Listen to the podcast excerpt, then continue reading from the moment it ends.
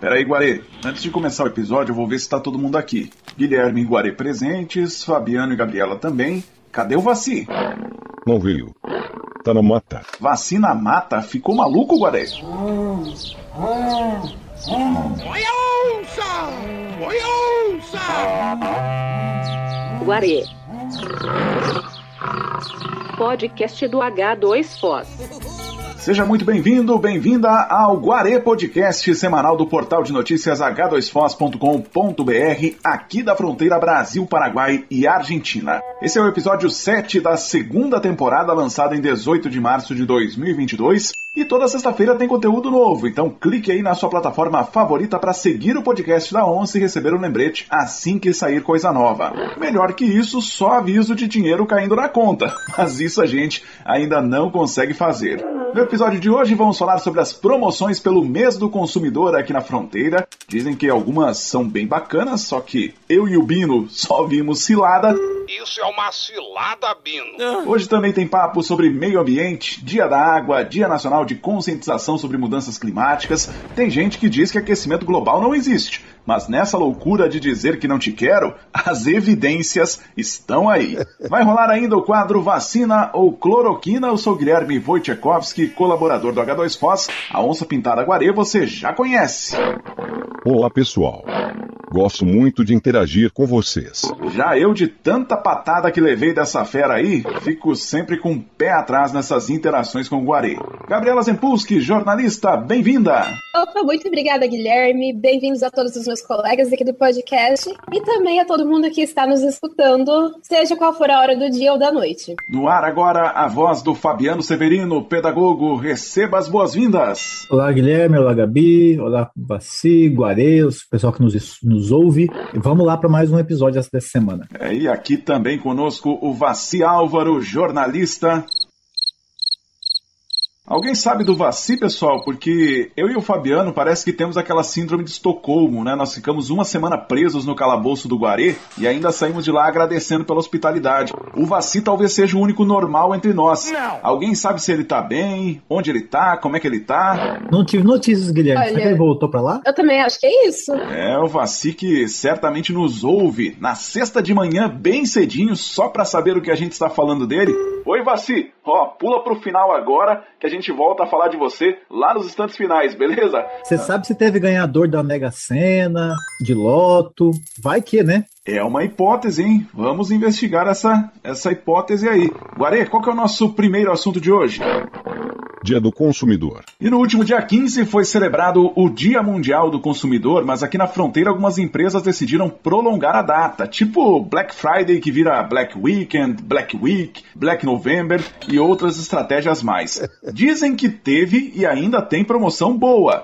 Eu e o Bino só vimos cilada, né? Como diária de hotel por um real, mas para ter direito você teria que pagar mais duas diárias com preço normal, então essa ação ficou bastante restrita. Eu confesso que tô com saudade de promoção. A gente vai no mercado, né? No dia que era terça-feira verde das promoções de hortifruti, ou na sexta-feira filé das promoções de carne e sai de lá esfaqueado, né? Não tem promoção nenhuma, a sensação de que querem arrancar um rim. Vocês viram alguma promoção bacana aí para compartilhar com os necessitados aqui? É, não precisa nem ser promoção de bomba de chimarrão, pode ser de bomba de gasolina mesmo, ou só tá rolando cilada aí nessas ações de Dia do Consumidor. Não tô podendo falar nada de bomba de gasolina, porque infelizmente essas promoções não chegaram em mim, mas eu vi promoções em um aplicativo bem famoso para pedir comida, que praticamente tudo de uma rede específica de fast food estava com o preço de R$ 2,99.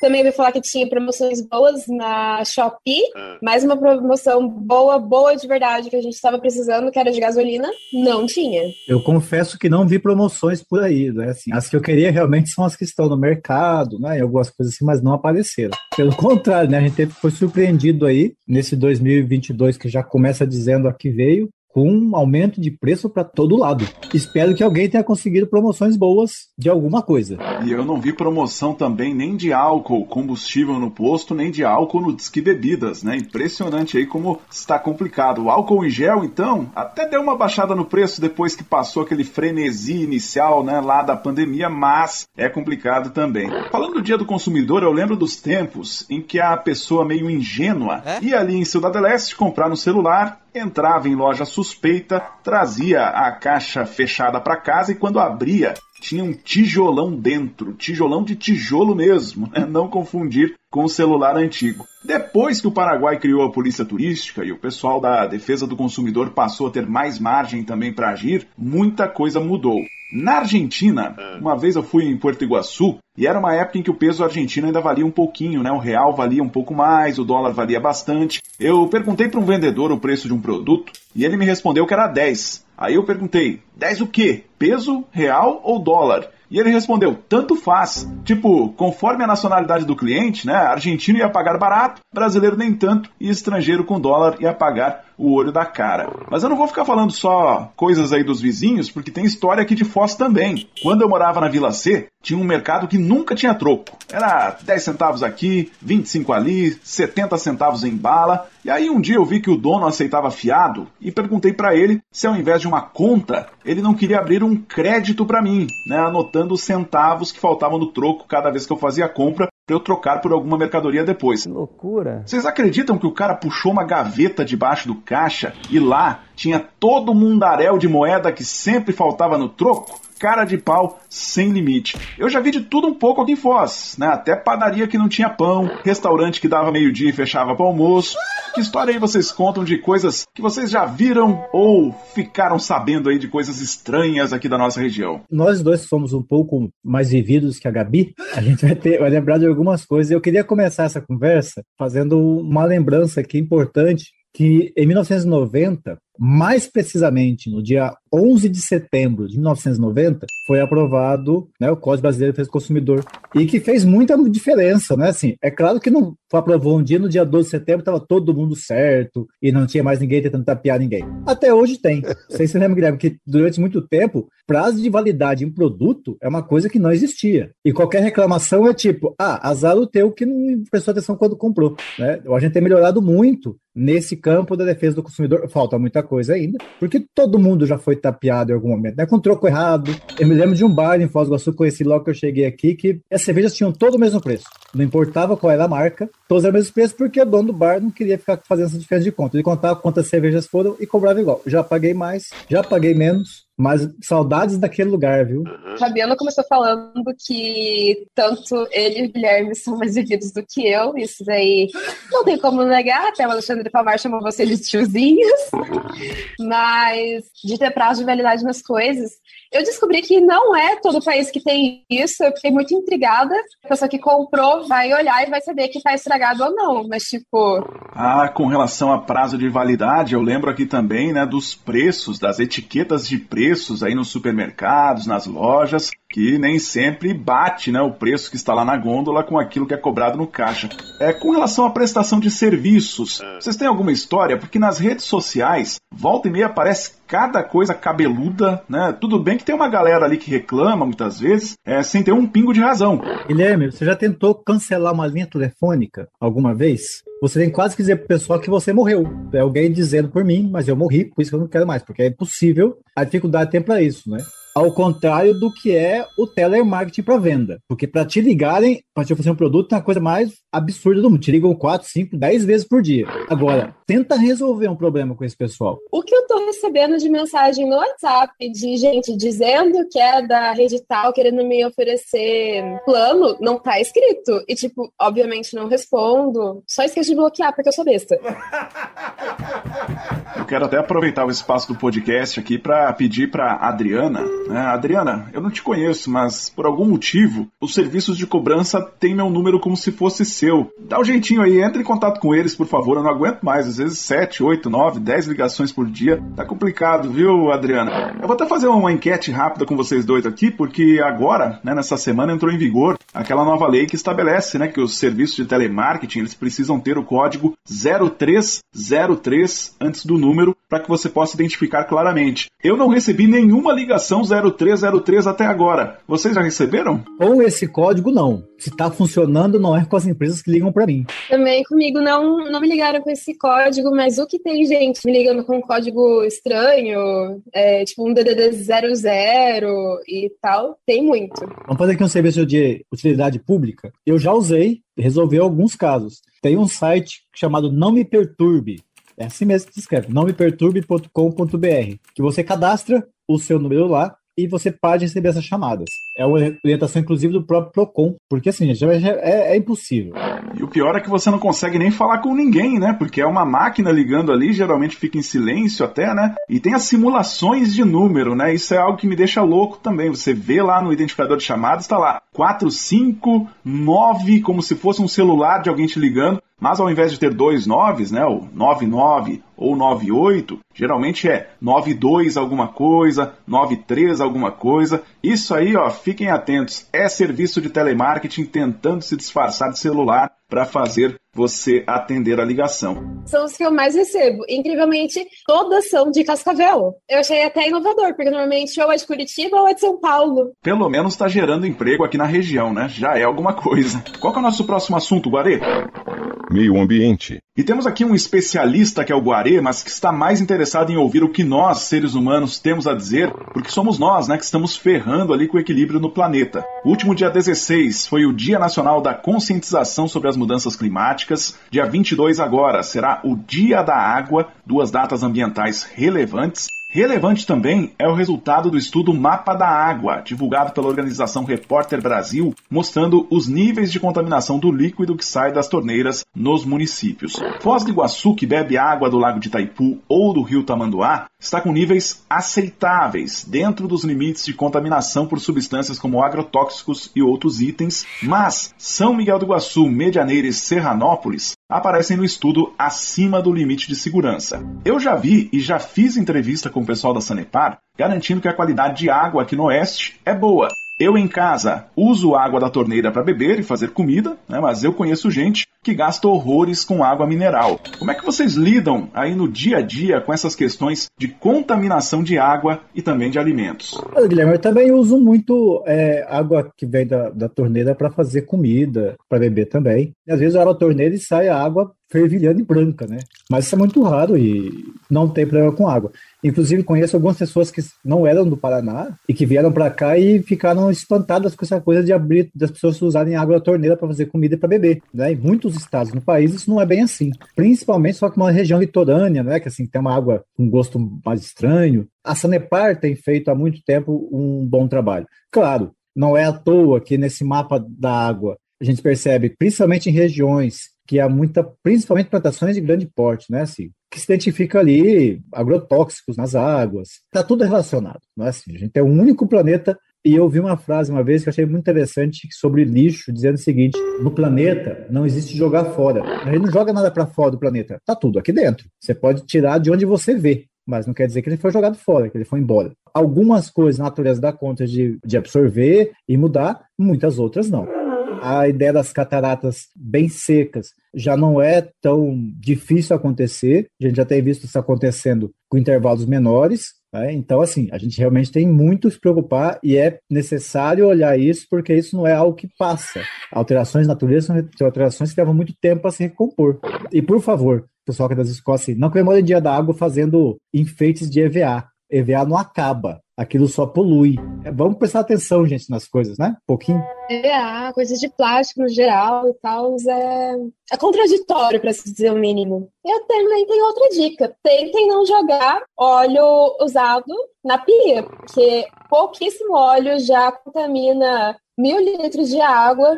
E, assim, a água é um privilégio, a gente ainda não, não aprendeu a enxergar a água dessa forma. Por favor, tome cuidado, né? Ah, tá bom, tá bom. Mas também, é, quem gasta mais água, estatisticamente falando, é o agronegócio. Precisa ter um controle melhor, uma forma de conseguir utilizar os recursos naturais que nós temos de uma forma mais inteligente e mais sustentável. Porque, apesar dos nossos privilégios, não vai demorar muito para a gente começar a sentir os danos se a gente não mudar as nossas atitudes. E reforçando que quando a gente puxa essa discussão da água, tem todo um componente econômico, né? E essa parte econômica muitas vezes até incentiva práticas ilegais relacionadas ao meio ambiente. Nossa região é um mercado fértil, com perdão do trocadilho, para o contrabando de agrotóxicos, fertilizantes, outras substâncias também vindas da Ásia. E tem ainda o lado econômico de que se alimentar de forma saudável é cada vez mais difícil. Mesmo que a disponibilidade de produtos orgânicos aumente, né, o nosso bolso muitas vezes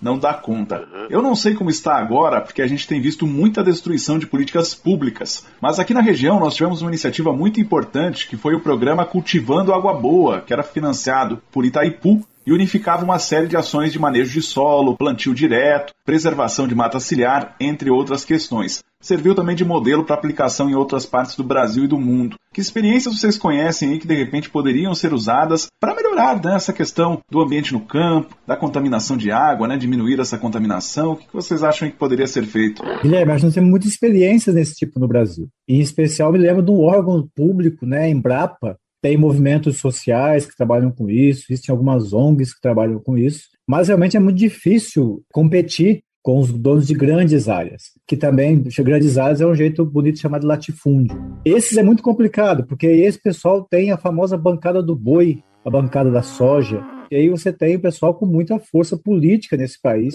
tanto que aí você tem exemplo como a aprovação aí de liberação de agrotóxico. O Brasil, é, enquanto nós temos muitos países do mundo discutindo a preocupação ambiental, a gente está aí liberando agrotóxico para todo lado. Parte disso vira alimento e a gente só tem problemas com isso. Eu acho que não é falta de alternativa, eu acho que é uma falta de planejamento nacional de segurança alimentar, por exemplo. Né? Dizem que produzem muito no Brasil, mas produzem boa parte pensando em exportação nós não só podemos, nós temos que mudar essa matriz produtora que nós temos, a forma que ela é feita, porque não dá mais para ficar descampando tudo. Acho que o grande avanço da tecnologia é conseguir produzir mais com os mesmos espaços que a gente tem. E produzir mais significa produzir melhor, e em especial pensando muito na questão da alimentação. Né? A gente está aí agora atravessando um período de uma guerra que já está complicando muita coisa, a gente não pode ficar refém com um país desse tamanho, ficar refém de muita coisa, de importar comida por uma política que só atende interesses para exportação. Um outro projeto que também é financiado pela Itaipu era um projeto que dava aulas online de sustentabilidade para as pessoas. Aí, tipo, tinha várias matérias diferentes, tipo agricultura orgânica, que falava sobre punk, falava sobre como produzir sem, sem agredir o meio ambiente. Tinha também cursos sobre qualidade da água. Eles produziam também diversos conteúdos que, mesmo que você não estivesse participando efetivamente dessas turmas, desses cursos, você poderia tirar alguma coisa bem valiosa. Esse é um projeto bem interessante e com certeza é um projeto que merece ser levado adiante. Então a gente realmente precisa entender como poder trabalhar com tudo que a gente tem de uma forma que a gente não precise mais utilizar os mesmos métodos antiquados que a gente usa. A Mata Atlântica é um bioma que agora não resta quase nada da mata original, de tanto que foi explorado ao longo dos anos. A gente está num nível que é meio crítico, só que ninguém quer acreditar. Bom, eu sempre digo que agora é a hora, né? Mas as coisas já tinham que ter mudado.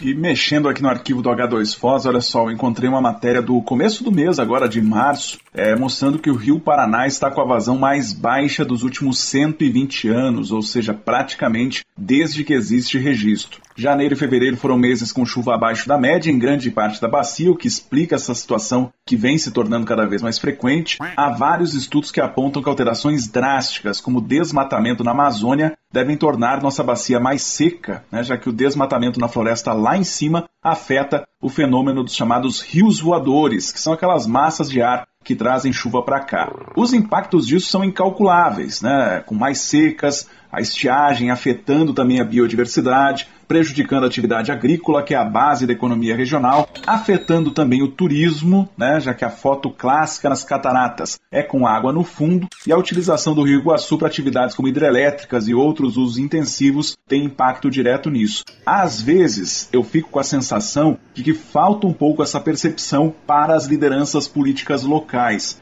E vocês, como é que enxergam isso? Porque teve uma época que foi até moda dar uma passeadinha na barranca do rio para ver a paisagem transformada pela estiagem. Mas bonito mesmo é ver o Paranazão e o Rio Iguaçu cheios de vida, né? Fora toda uma, rede de economia que há para pescadores, né? Em Foz, as pessoas têm a impressão de que, como tem um lago Itaipu, que é um lago extremamente volumoso, eu não sei se as pessoas acham que isso pode nunca acabar. E não precisa acabar para a coisa ficar muito ruim. A gente já está chegando em níveis muito preocupantes. A preservação da natureza e a sustentabilidade da vida depende principalmente de quem produz grandes impactos, que são sim grandes empresas que possuem grandes impactos nisso, que é sim o desmatamento para abrir pasto, para expandir plantação. É disso que a gente está falando. Nós temos que ter nossas mudanças de hábito nossa, cotidiana, mas a grande diferença se dá na forma que nós produzimos a nossa própria existência sobre esse planeta. E não tem água infinita, não tem recursos infinitos. Né? As mudanças climáticas, o aquecimento. Sim, as pessoas, o, o planeta está aquecendo. Não é porque faz frio um dia de manhã que as pessoas, ah, não tem mais aquecimento global porque fez frio. A gente está com problemas apontando por aí e podemos chegar muito rapidamente ao nível de irreversibilidade. Não é ser alarmista, né, ser apocalíptico, mas é pensar um pouco de forma racional. A gente tem que cuidar do que está aí. Sobre o que o Guilherme falou dos rios flutuantes, é uma das coisas que parece que a gente tem que assimilar melhor que as coisas, por mais que elas estejam funcionando isoladamente, tudo está conectado.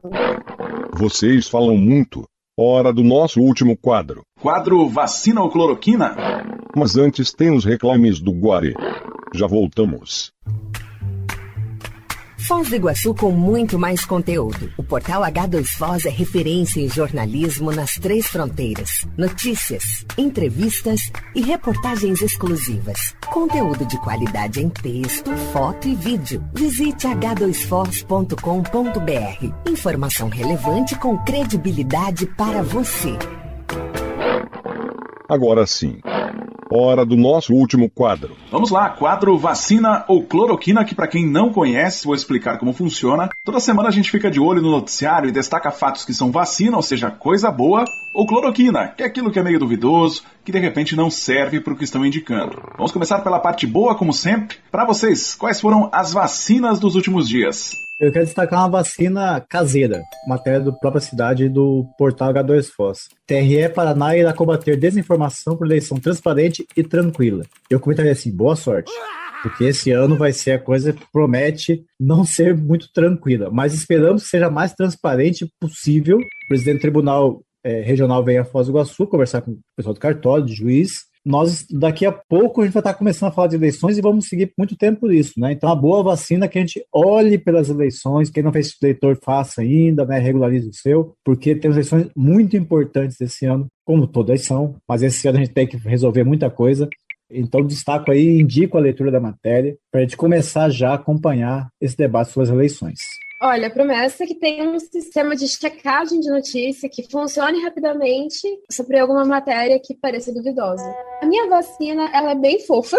É uma matéria do portal Universo e o título é Brasileira de 5 anos, artista mais jovem a expor em museu ligado ao Louvre. Essa é uma menininha que começou a pintar desde os 3 anos e as telas dela viralizaram na internet. Lá em outubro desse ano, vai ter uma exposição por três dias e essa exposição vai ser no subsolo do Museu do Louvre, numa galeria chamada Carrossel do Louvre, em Paris, ou seja, coisa chique. Ai, começou chique! Já eu cito como vacina o retorno de um dos maiores eventos esportivos da região de fronteira, a meia maratona das Cataratas. São mais de 4 mil participantes vindos aí de todas as partes do Brasil, também dos países vizinhos, da América do Norte que ajudam aí a movimentar o setor turístico aqui na cidade. A prova acontece no domingo pela manhã, dia 20, dentro do Parque Nacional do Iguaçu, e a cobertura completa você acompanha lá no h2foz.com.br. Você sabe se nosso editor-chefe do portal vai correr?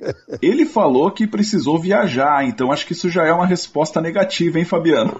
Porque durante a pandemia eu lembro do Alexandre correndo na Avenida Paraná, de estar fazendo corrida, estava se preparando, a promessa toda aí de que ia participar da meia maratona. Eu acho que se colocar o Guarê atrás dele, talvez ele consiga terminar a prova, hein? Que tal? Ei, mas ó, eu ouvi falar assim, não tem tenho certeza, mas ao que tudo indica, vai ter jornalista do H2 Foz lá na minha maratona. Ouvi falar. Deixa eu mandar um abraço aqui pro Emerson Ceará. O Ceará participa da minha maratona. Já faz tempo que faz isso aí. Gabi, eu acho que vai ter jornalista sim, mas talvez de carro, de moto, só acompanhando. As cloroquinas da semana, quais foram para vocês? Eu quero destacar uma que saiu na Gazeta do Povo, não está assinada, não é? Chamada assim: Bolsonaro diz que portaria que rebaixa a pandemia para endemia sairá até dia 31 deste mês. Eu só vou fazer um comentário. Quem define quando pandemia termina é a Organização Mundial da Saúde. Então, imagina, ainda vai fazer isso por portaria. É portaria para o vírus não poder passar por ela, né? Deve ser mais ou menos esse o, raciocínio, né?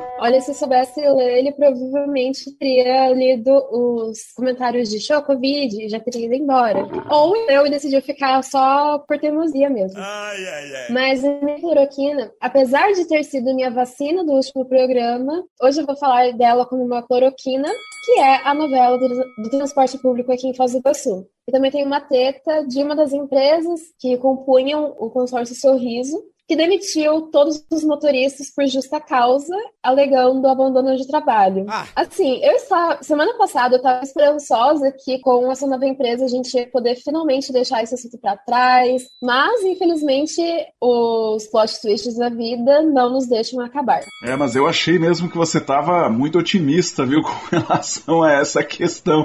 É, eu vou citar também como cloroquina uma questão relacionada ao transporte coletivo de Foz, né? Ok, essa foi a primeira semana de operação da nova concessionária, Aviação Santa Clara. A gente sabia que seria complicado. Tem o rolo do cartão único, que era operado pelo consórcio que teve o contrato rompido. Essa questão aí não foi resolvida de imediato. Aí uma das soluções encontradas foi abrir as catracas, não cobrar passagem até sexta-feira enquanto se resolve o problema. Só que eu quero chamar a atenção é o seguinte: a frota começou com 66 ônibus, colocaram mais alguns, diz que pode chegar a 90 nas próximas semanas, mas a gente sabe que o sistema anterior, mesmo rodando com algo em torno de 130 ônibus antes da pandemia, era aquela unanimidade negativa. Né? O contrato de agora é emergencial por 12 meses. Espero que se encontre um jeito para destravar esse gargalo da mobilidade na Terra das Cataratas, mas o começo realmente está sendo bem complicado. É, a descobrição daquela é padroeira da, da televisão. Tem tudo para virar notícia. Chega por hoje.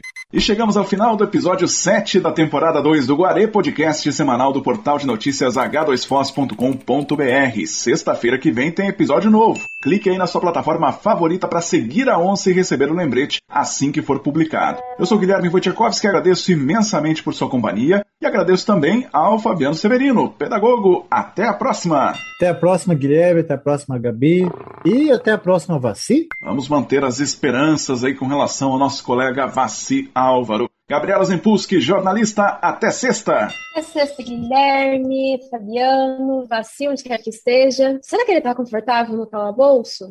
Quem está curioso para descobrir a situação do Vaci, acompanhe os próximos podcasts, não é verdade, gente? Eu vou me despedir também da cadeira vazia do Vaci. Tchau, cadeira. Não, não, eu sei. Só se fala em outra coisa. Pode deixar. Guarê, sem o Vaci aqui para você sacanear, imagino que hoje você não vai soltar uma daquelas gravações feitas na moita, né? Claro que vou. O Vaci é amigo da onça. Minha sacanagem é com vocês. Aí vai. Cadê o Vaci? Cadê o Vaci? Pois é. Tadinho. É, precisa ver esse atestado médico aí, viu? Temos que checar, temos que ver se é verídico. Vamos conferir é. o CRM do médico aqui nesse atestado. Tem que verificar essa história toda aí. Em tempos de uhum. fake news, né? Ele tá mal e a gente achando o bico tadinho. Podem continuar. Uma onça com gravador é sempre um perigo. Aguardem. Muita água vai passar debaixo dessa ponte aí.